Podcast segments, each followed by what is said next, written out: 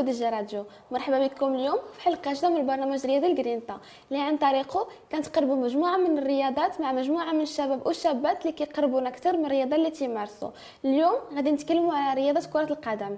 هي الرياضه الأكثر شعبية في العالم. كيمارسوها الملايين في القارات الخمس.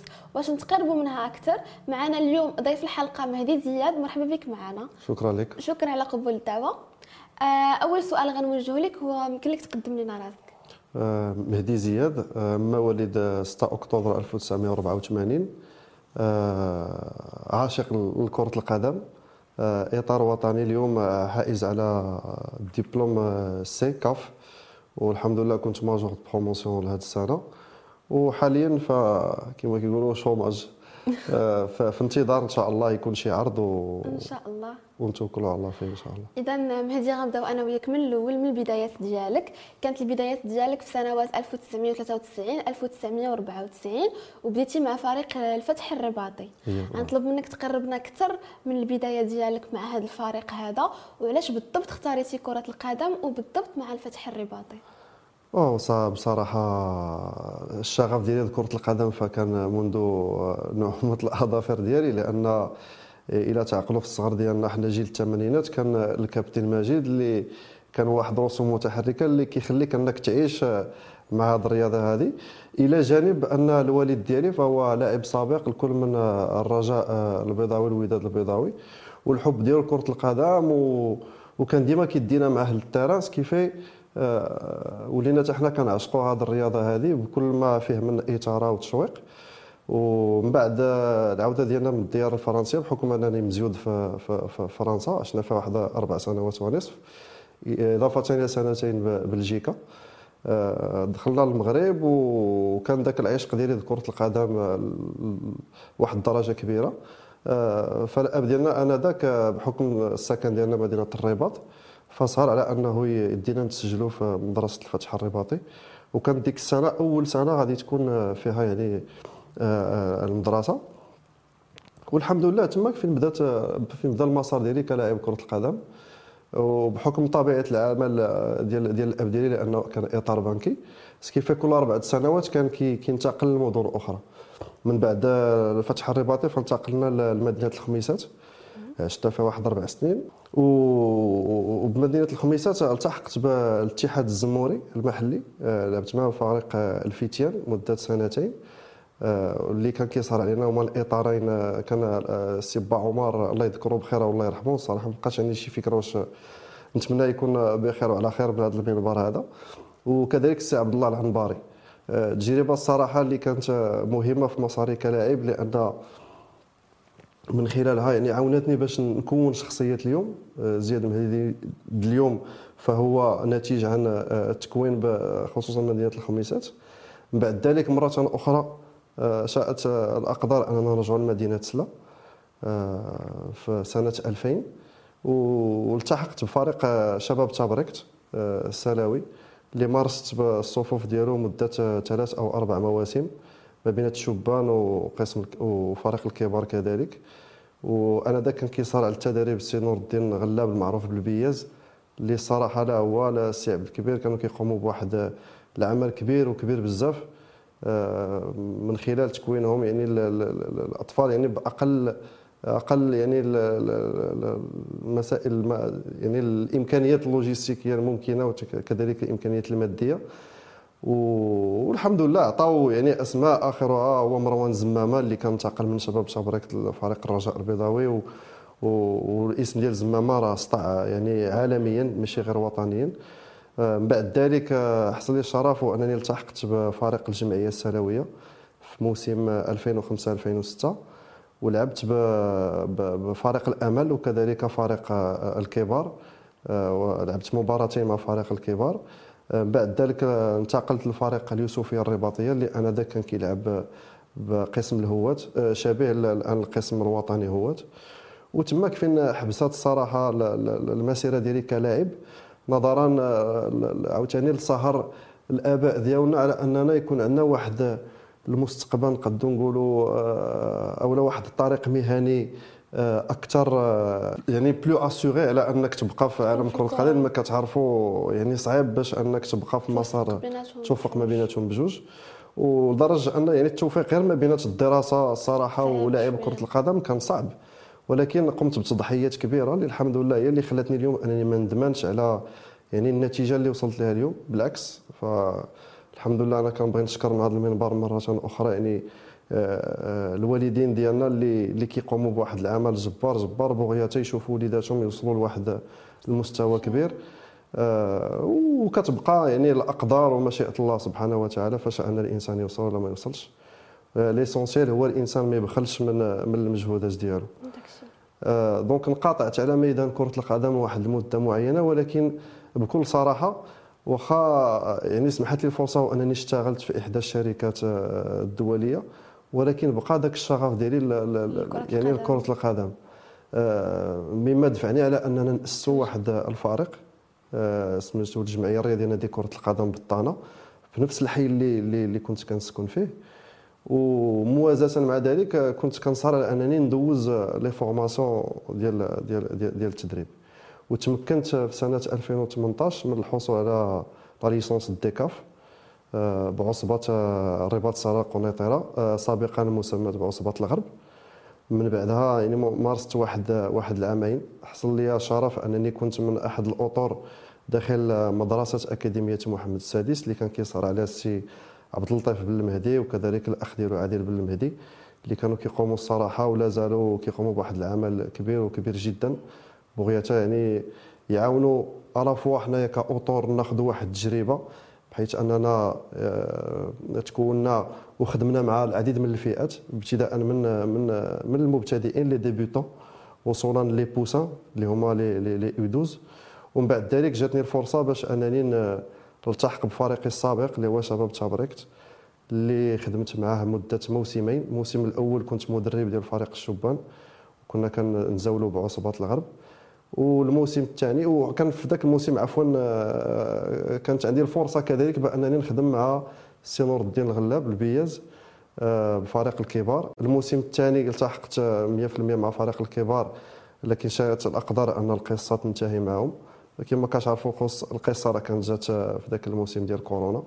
يعني كل شيء توقف على مزاولة الرياضة وكل شيء والحمد لله آه، في الموسم الموالي آه، تمكنت من الالتحاق بفريق اتحاد تمارا عن طريق الأخ آه، حسين السعيدي الإطار الوطني اللي اللي نادى عليا باش نكون معاه في الطاقم التقني ديالو. وخدمت موسمين مع فريق اتحاد تمارا.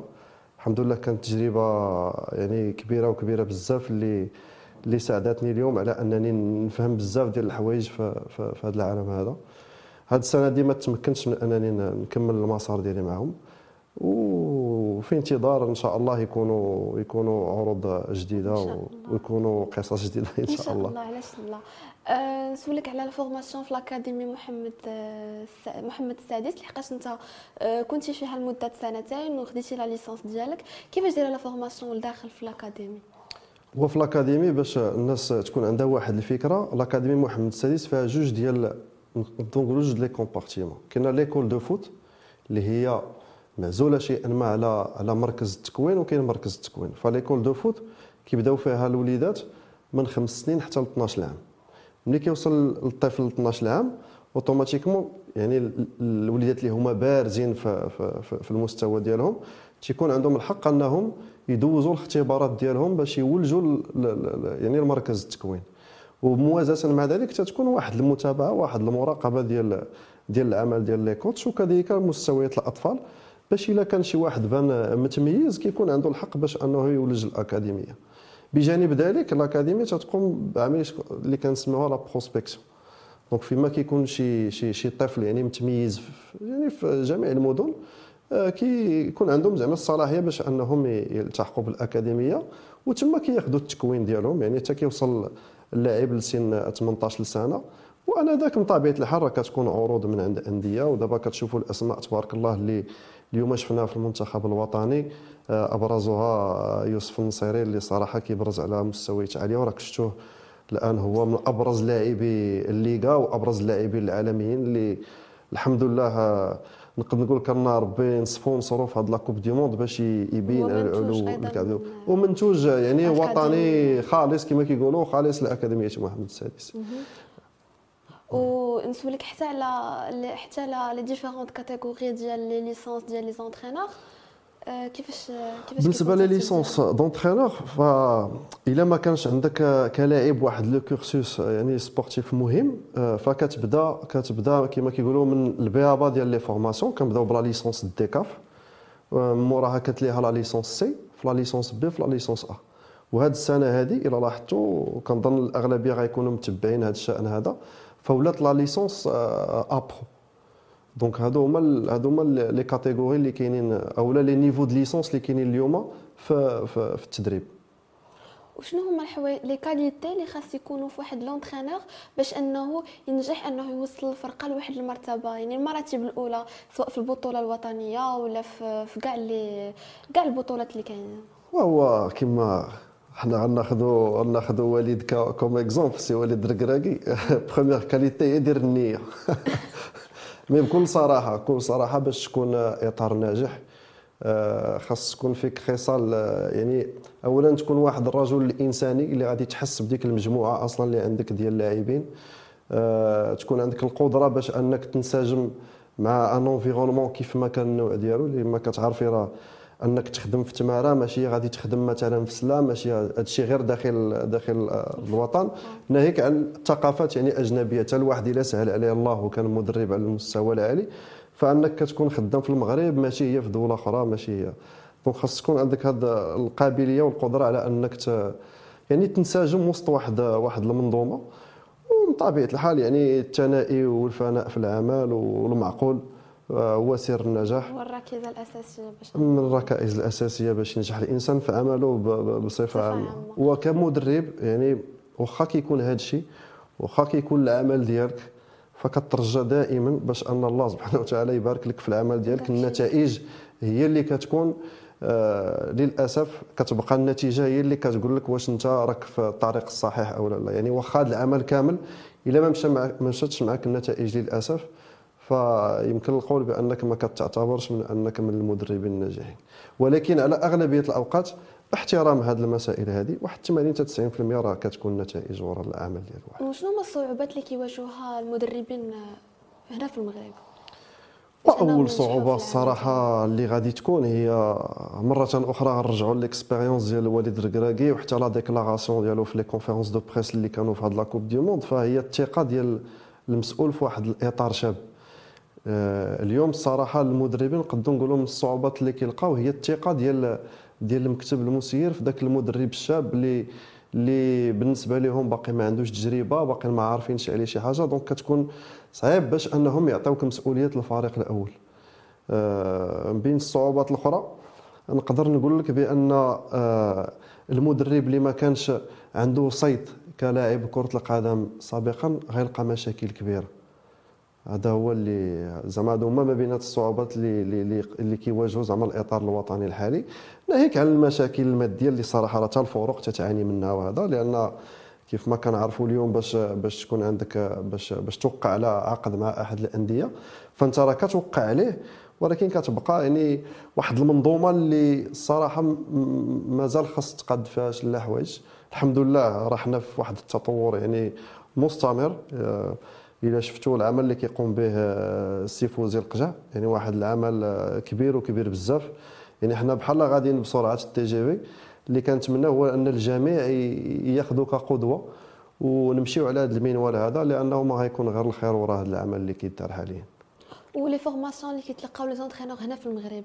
واش كتشوف أنه كاين شي نواقص كاين شي حوايج خصهم يتصايبوا باش أن يتقادوا عفوا باش أنه يزيدوا يزيدوا القدام بالفرق الوطنية؟ نعم. ولا ولا لا. هو هو ما كاينش شي حاجة اللي هي parfaite ما ماشي غير في المغرب في العالم كامل. ما نقولوش هناك نواقص ولكن خص غير نواكبوا التطور اللي كيعرفوا كرة القدم. لأن باش نقولوا اليوم نواقص أنا تنظن بأنه آه، العديد الحمد لله من الأطر راه كي كي كياخذوا les formations ديالهم. واخا أنك كتكون راه تيبقى حتى المجهود يعني الشخصي. ديال الواحد هو اللي تيكون أهل باش أنك واش غادي تطور من راسك ولا لا. ولا لا. لأن راه كما تنقول راه بحال بحال في المدرسة بحال التلميذ في المدرسة. راه كيحضر الدروس ديالو ولكن إلا ما كانش كيجتهد في المنزل ديالو ويقوم بالتمارين ديالو فراه ما غيكونش من المتميزين. هذا هو اللي كاين. مي بصراحة آه يعني من تجربتي زعما الشخصية آه آه من هذا المنبر هذا غنبغي نحيي ونحيي بزاف السي خالد موحد آه اللي كان المدير التقني ديال ديال عصبة الرباط السراء القنيطرة اللي مع الفريق ديالو فريق العمل ديالو زعما كنعتذر لأن ما نقدرش نسيتي الأسماء كاملين. كيقوموا بواحد العمل كبير وكبير بزاف في السهر على على التكوين ديال ديال الاطر وكنتمناو إن شاء الله في, في المستقبل باش باش يكون هو العدد كثير ديال الناس اللي كتستافد الصراحة. ولكن حبذا لو تكون الإمكانية أكثر باش أن نزيدوا نوسعوا أكثر في العدد ديال المستفيدين من من من برامج التدريب. وانت كمدرب في مجموعة من الفرق سابقا واش شفتي شي شي لاعب كان زعما ال niveau آه، ديالو متوسط؟ وفي الوقت يعني بقى غادي ال niveau ديالو كيتزاد. من طبيعة الحال يعني شنو هو السر زعما؟ واش كيبقى في اللاعب ولا في المدرب اللي كيعاون هو كما قلت لك في كرة القدم راه كتبقى منظومة آه، راه واحد السلسلة اللي حاجة ما كت ما كتخطا على حاجة. يعني اللاعب كما قلت لك راه خصو يدير المجهود ديالو. والمدرب كذلك لأن ما يمكنش اليوم كتعطي انت المعلومات لواحد لواحد اللاعب آه كتشوف فيه أن عنده واحد لو بوتونسيال واحد الامكانيه ولكن ما عندوش الرغبة. يعني واخا تبقى تخدم معاه ليل نهار فصعيب باش أنه يواكبك إلا ما كانش هو تمكن أنه يبغي ذاك ذاك ذاك العمل اللي هو تيقوم به. فين المدرب قد تكون عنده مسؤولية كبيرة؟ هو في بيداغوجيه التعامل والطريقة اللي غيتعامل مع ذاك اللاعب باش أنه يمكنه من أنه يبغيه هو كشخص automatiquement يعني les messages كيوليو يدوزو. mais بصراحة خص خص الكل يكون يكون متلاحم على منظومه واحدة. لأن من راه من الرئيس أو المسير ديال الفريق إلى آخر واحد في الفريق كلنا كنساهموا في تطوير ذاك اللاعب وفي تطوير كرة القدم الوطني. ومنين انت كتكون مدرب في واحد الفرقة؟ شنو هما les objectifs اللي كتبغي اللي كتبغي الفرقة توصل لهم وشنو هما les valeurs fondamentales اللي كتبغي تزرعهم في ديك الفرقة باش انها تنجح؟ وهذا سؤال نقد نقول قاصح شي شوية لأن لأن في بعض الأحيان كنقدروا نلقاو بأن آه، الأحلام ولا الطموحات اللي كتكون عند المدرب في بعض الأحيان كتكون ربما ما غنقولش كبيرة على النادي ولكن كتكون صعيبة على النادي في التحقيق ديالها لأن ما كاينش شي الظرفية الزمنية قليلة. لا ماشي حتى قضية الظرفية الزمنية لأن اليوم مثلا آه، عبدو ربي غادي تحطيني مثلا كمدرب ديال إحدى الفرق الوطنية أول objectif غيكون عندي هو أنني ندي ديك البطولة اللي أنا كنلعب عليها. donc باش تدي بطولة كتطلب منك إمكانيات لوجيستيكية ومادية اللي هي كبيرة وهي مهمة. donc إلا كان نادي ماشي في المقدور ديالو أنه يمشي في ديك الطريق فما غيمكنش يتحقق هذاك الهدف. ولكن n'empêche que الإنسان ديما يطمح عالي لأن موازاة مع هذا الشيء غيتحققوا أهداف اللي آه، ربما ما كانش كتخطر على البال الواحد كما قلتي غير في تطوير اللاعبين. إذا إلا حطيت ديما أنني ندير بطولة ف automatiquement غيكون واحد العمل كبير واحد العمل جبار اللي غيخلي أن ديك المجموعة ديال اللاعبين تساير معك واحد واحد المستوى وترفع من المستوى ديال اللاعب ديالها وبالنسبة لك انت شنو هما les forces ديال واحد le club باش انه ينجح؟ واش غنقول لك les forces هما اولا خص يكونوا خص يكونوا المبادئ والقيم هي الأولى. يعني خص الإنسان تكون عنده واحد المبادئ اللي حتى واحد ما كيعلو عليها. واللي كتخلي أن أي واحد كينضم للمنظومة تيكون من المفروض عليه أنه يحترم هذيك المبادئ ويحترم هذوك القيم بغية الإنسان يوصل l'objectif ديالو. وعاد غيجي من بعد كاين العامل المادي اللي الصراحه اليوم. العامل المادي كيكون هو واحد العامل أساسي في إنجاح آه، أي مشروع. إلا سولتك مهدي اليوم على ton entraîneur modèle وعلاش بالضبط تختار داك l'entraîneur الصراحة آه ماشي غنقول لك غادي نركب على الموجه حاليا ولكن نقد نقول وليد الركراكي فهو c'est un modèle علاش؟ لأنه اولا آه، اختار باش انه يبدا لا ديالو في بلادو ومن بعد آه، شخصيا دوك les valeurs اللي ديما كنت كنهضر فيها على على اللاعبين تنشوفها في, في, في, في وليد وهو مثال اللي اليوم أنا كنظن أن الأغلبية الناس غادي يكون مثال اللي غادي اللي غيتبعوا أي واحد. وإلا كان زعما خصنا نختاروا واحد من المدربين العالميين ف الصراحه أنا كنعشق جوج المدربين اللي هما يورغن كلوب وبيب غوارديولا. ومن غير أنك مدرب ولاعب عندك كذلك واحد لاسوسياسيون اللي يمكن لك تقربنا أكثر منها الأهداف ديالها إمتى تاسس آه الجمعية الرياضية نادي كرة القدم بالطانه فجات الصراحة حتى هي آه من بعد واحد الحلم كان عندنا عبد ربيه وبعض الأصدقاء اللي اللي صراحة هما مولعين بكرة القدم وكانت عندهم الرغبة في أننا نشوفوا واحد النهار واحد النادي اللي كيخرج من من وسط الحي اللي حنا كنسكنوا به أو المقاطعة اللي حنا كنسكنوا بها آه نادي كرة القدم بالطانه الشعار ديالو أصلا هو كرة القدم أكثر من مجرد رياضة. يعني اترافيغ الممارسة ديال ديال ديال هذه الرياضة هذه الهدف ديالنا هما الوليدات. نكونوا مواطن الغد نكونوا واحد الشاب اللي يكون عايش على قيم آه، أخلاقية يعني كبيرة خصوصا وأننا اليوم آه، إلى لاحظتوا غير من خلال آه، هذا عطاء المنتخب الوطني فولينا كنحسوا بواحد الروح وطنية كبيرة اللي هي من العوامل الأساسية اللي كنحاولوا نزرعوها في الوليدات. واترافيغ يعني نتمنوا تمنحنا يعني الإمكانيات اللازمة بغيت تحقيق بزاف ديال l'objectif les objectifs اللي حنا كنهدفوا لهم في الجمعية ديالنا. مهدي وصلنا لنهاية الحلقة. كنشكرك على قبول الدعوة ولكن قبل ما نختم نخلي لك الكاميرا آه، شنو اللي تبغي توجه للمشاهدين ديالنا اليوم ولا ما تبغي تقول كلمة؟ شكرا. اولا نشكركم بعدا على الاستضافة ديالكم. ومن المنبر ديالكم غنبغي نشكر وكلمة تقدير في حق يعني عناصر المنتخب الوطني والطاقم والجامعة الملكيه المغربيه لكرة القدم اللي قاموا بواحد العمل كبير وكبير بزاف واللي خلاونا أننا نحلموا ونطمحوا باش نزيدوا نخدموا إن شاء الله. ونحققوا يعني ما ما ما كان في السابق مستحيل تحقيقه. ورسالة أخرى نبغي نوجهها لكل لكل شاب طموح أنه يعني سير النجاح تيكمن في الإرادة ديالكم وتيكمن في الرغبة ديالكم والعمل ديالكم الجبار والصبر ديالكم خاصة بغية تحقيق الهدف ووصول للمبتغى. شكرا. هذه رسالتك اليوم غادي تكون وصلت. آه، مشاهدينا الكرام شكرا على مشاهدة الحلقة. كان معنا اليوم المدرب مهدي زياد. شكرا على قبول الدعوة مهدي. شكرا. آه، مشاهدينا الكرام كنعطيكم موعد جديد في حلقة جديدة مع بطل جديد. شكرا.